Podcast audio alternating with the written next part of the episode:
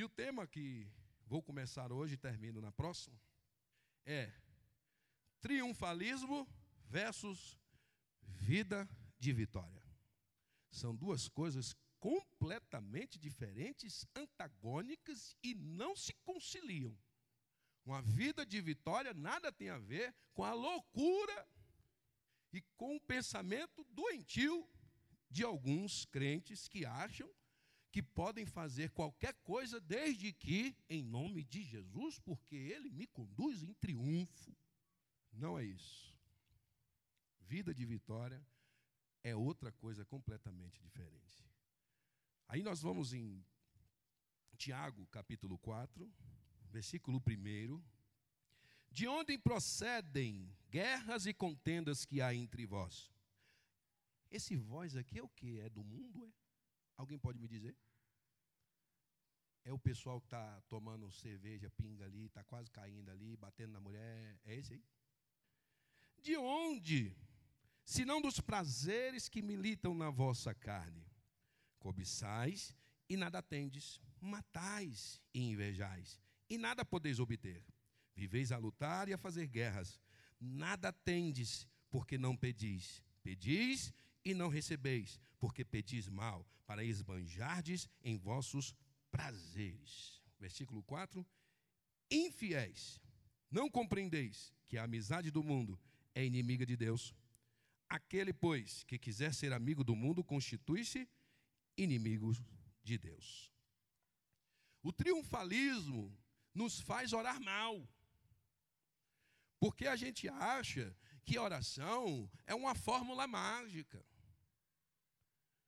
Independe dos propósitos, independe do que eu tenho semeado, independe de que forma eu tenho lidado com a vida.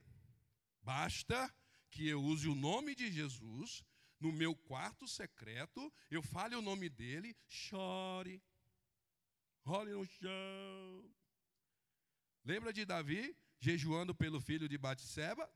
Jejuou, jejuou, jejuou, jejuou, e o menino morreu. Orar mal. O triunfalismo nos leva a orar mal. E triunfalismo, eu anotei aqui, crença de que, por sermos crentes em Cristo, somos vitoriosos em tudo jamais experimentando fracassos ou reconhecendo fraquezas físicas, morais, intelectuais e espirituais. Falta ao triunfalismo o sentimento trágico da vida, um reconhecimento de suas limitações. Todavia, não somos chamados para ser anjos, mas humanos que andam humildes diante de Deus, sabedores dos nossos limites e bondosos para com os outros e seus em seus limites. Andar em triunfo, na verdade, significa reconhecer a vitória de Jesus Cristo na cruz. E que nos tirou do cativeiro do pecado e nos apresentou publicamente como seus servos para sempre. Tudo em Cristo prospera. Tudo em Cristo prospera. Tudo. Tudo no Novo Testamento, em quase todas as, as cartas, em quase todos os escritos, a palavra é: em Cristo eu sou mais que vencedor. Em Cristo isso, em Cristo aquilo, em Cristo aquilo outro. E nós vamos em Romanos 8:37 para nós vermos o que é andar, o que é viver uma vida de vitória em Cristo. O que é ser conduzido em triunfo em Cristo Jesus nosso Senhor. Romanos 8, 37 diz assim: Em todas estas coisas, porém, somos mais que vencedores por meio daquele que nos amou.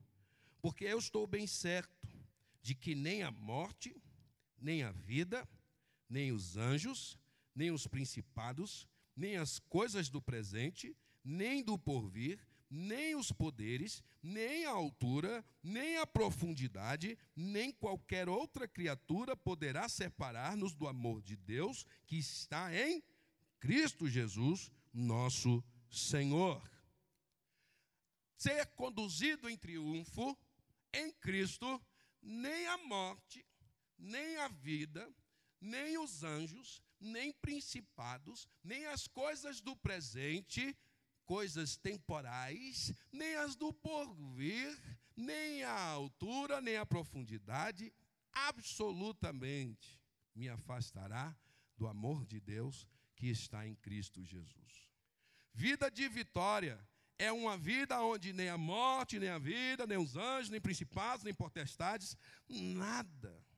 O viver é Cristo e o morrer é lucro. Vida de vitória. Não é um triunfalismo. Eu ia falar triunfalismo irresponsável, mas não tem como. Triunfalismo já é uma doença. É algo que só um irresponsável é capaz de pregar para uma igreja. Aonde só vitória. Aí você chega para um casal, tá tudo mal, mas eu não posso dizer que está mal. Tá tudo bem? Bênção. Só vitória. Só vitória. Então, meu irmão, vou orar aqui abençoar, né? Porque não tem contra quem guerrear, né? Meu irmão, Senhor, no nome de Jesus, eu agradeço pela vida desse casal. Tão abençoados. Vira as costas, o pau quebra. Tiro. O triunfalismo cega as pessoas. Impedem dela compreender em que posição estão impedem de compreender o que o Evangelho do Senhor Jesus Cristo quer nos dizer. Quando eu preguei aqui sobre que nós estamos do lado vencedor e que nós podemos nos colocar na batalha contra esse mundo espiritual do mal, não quer dizer que nós somos irresponsáveis e achar que porque estamos do lado vencedor, tudo que eu colocar a minha mão vai prevalecer, porque eu sou mais que vencedor em Cristo Jesus, nosso Senhor. Acabei de dar um cheque sem fundo lá, mas o Senhor vai cobrir. Eu vi uma igreja aí que o cara foi dar um testemunho, disse que pegou o paninho lá, passou na porta do banco, Charles, e a dívida sumiu. Eu não sei por que esse homem não foi sequestrado, porque esse pano aí, meu irmão, Ciro Gomes, que disse que ia tirar o nome do SPC, né? Não, me dá o pano aí que eu resolvo numa tacada só.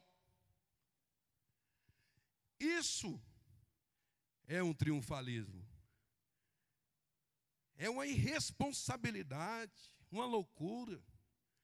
Acreditou naquele que estava mercadejando a palavra de Deus e não contou a história toda. Eu vi um pastor falar o seguinte: uma irmã virou para ele, recebeu ele em casa, né? ele estava em viagem, e recebeu ele em casa. E ela falou assim: Nossa, Deus é tão bom, estou tão feliz, pastor. Por quê? Porque o senhor é um profeta aqui na minha casa, e diz a palavra que quem recebe um profeta na condição de profeta, recebe galardão de profeta. E ele diz: Então, minha irmã, vou começar a orar pela irmã que eu estou preocupado. Por quê? Galardão de profeta é cadeia chibatada.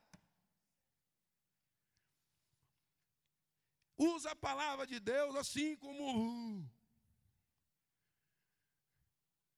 cadeia e chibatada.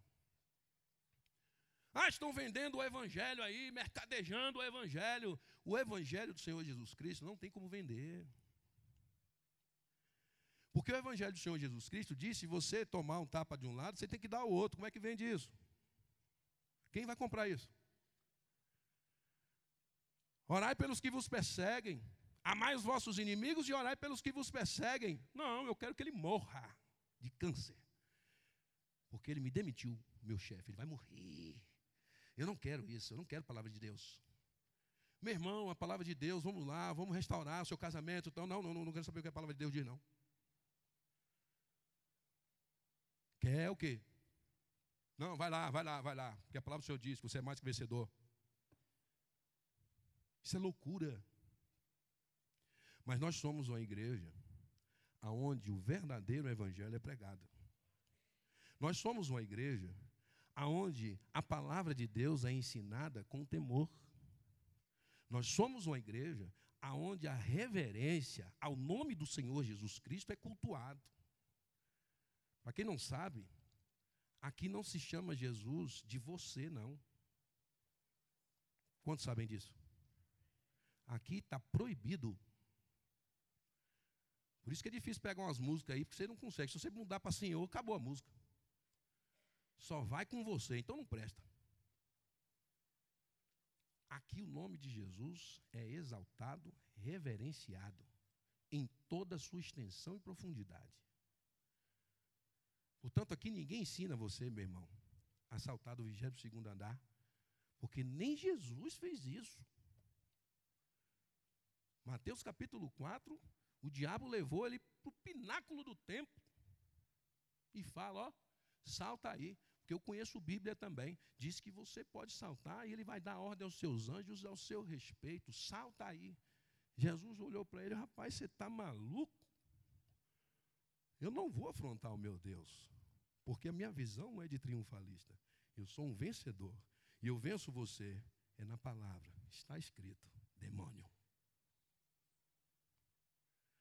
Nessa casa, nós ensinamos os irmãos a congregar. E eu repito, todo sábado, toda vez. Porque não, nós não vamos ensinar os irmãos a fazer nada diferente do que a palavra do Senhor diz. Se os irmãos ou alguém acha que pode resolver os seus problemas, vindo se aconselhar com algum dos nossos pastores ou mesmo líderes de célula, vocês não vão ser aconselhados conforme o meu achismo ou conforme as minhas doenças, porque tem pessoas que querem tratar outros pelo buraco da sua ferida e fazem mal aos outros. Aconselham conselhos de morte. Mas se quer receber a restauração e um caminho seguro, pode vir, que você vai ouvir palavra de Deus na sua vida. O aconselhamento é aqui, segundo a palavra de Deus. Ninguém vai te negar a palavra de Deus nessa casa. Ninguém vai te negar nenhum capítulo, nenhum versículo que seja necessário para o seu ensino, para o meu ensino. Nós temos crescido aqui, na palavra, não nessa visão louca, triunfalista, de que não existe barreiras para o crente vencedor. Aí vai, tem que fazer cirurgia, porque saltou, né? Tem que fazer cirurgia. Ora aqui no domingo, vamos orar, irmão, tal, porque não acreditei. Tem que fazer o conserto. Portanto, meus irmãos, a visão do vencedor é aquela que está atrelada a Cristo, os seus ensinos, o seu caminhar. Ele venceu o mundo, nós venceremos também. Ele triunfou de Satanás e seus demônios na cruz do Calvário. Nós também. E nós somos corpo daquele que é o cabeça, Cristo Jesus, nosso Senhor. Por isso, tudo que nós vamos fazer, se vai orar contra o diabo, contra qualquer circunstância maligna, pode fazer, crendo que você vai derrotá-lo nessa batalha específica, porque ele já está derrotado. O que falta é que nós abramos os nossos olhos e entendamos que nós temos tudo, todas as armas, todas as armas de ataque e de defesa para neutralizar as ações de Satanás e seus demônios. Satanás não tem poder sobre nós, tanto que ele tem seus ardis, astúcia. Ele se utiliza da mentira, do engano, do sofisma. Ele anda em derredor esperando a gente tropeçar. Mas ele não tem poder contra os filhos de Deus. Ele não tem autoridade, perdão, contra os filhos de Deus. E o seu poder só prevalece contra os, quando os filhos baixam as guarda, a sua guarda e deixa que Satanás entre na sua vida e bagunce a sua casa. Mas se estão de pé, se estão em Cristo sendo conduzidos e não se conduzindo, o diabo não lhe toca. Nem você, nem a sua casa, nem os seus filhos, nem a sua família. Por isso, hoje, nós vamos aprender um ponto que eu separei aqui. Isaías capítulo 1 diz que se nós ouvirmos e obedecermos, comeremos o melhor desta terra. Crente vencedor, o homem que vive, tem uma vida de vitória, ouve e obedece a palavra de Deus. Mas tem mais. Apocalipse, capítulo 2, é a carta à igreja de Éfeso, que eu queria orar por esses dois pontos aqui. Apocalipse 2, versículo 1. Ao anjo da igreja em Éfeso escreve: Estas coisas diz aquele que conserva na mão direita as sete estrelas e que anda no meio dos sete candeeiros de ouro. Conheço as tuas obras, tanto o teu labor como a tua perseverança, e que não pode suportar homens maus, e que puseste à prova os que a si mesmos se declaram apóstolos e não são, e os achaste mentirosos e tens perseverança, e suportastes prova por causa do meu nome, e não te deixaste esmorecer. Tenho, porém, contra ti que abandonaste o teu primeiro amor. Lembra-te, pois, de onde caíste, arrepende-te e volta à prática das primeiras obras. E se não, venho a ti e moverei do seu lugar o teu candeeiro, na caso não te arrependas. Ao vencedor dar-lhe-ei que se alimente da árvore da vida que se encontra no paraíso de Deus. E nós vamos adiante aqui. A carta à igreja Esmirna, o anjo da igreja em Esmirna, versículo 8, escreve: Estas coisas diz o primeiro e o último, que esteve morto e tornou a viver. Conheço a tua tribulação, a tua pobreza e a blasfêmia dos que a si mesmos se declaram judeus e não são, sendo antes sinagoga de Satanás. Não temas as coisas que tens de sofrer.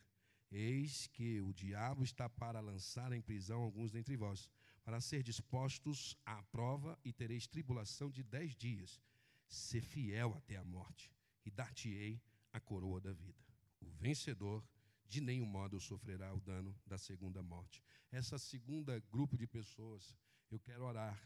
Você que está passando por tribulação ao ponto de você estar de desistir a luta está grande. A situação está difícil. E o que passa na sua cabeça é desistir. Talvez até fazer aquilo que é mal para poder resolver o seu problema. Ser fiel até a morte. E o Senhor, que te conduz em triunfo, vai te dar a coroa da vitória. Amém?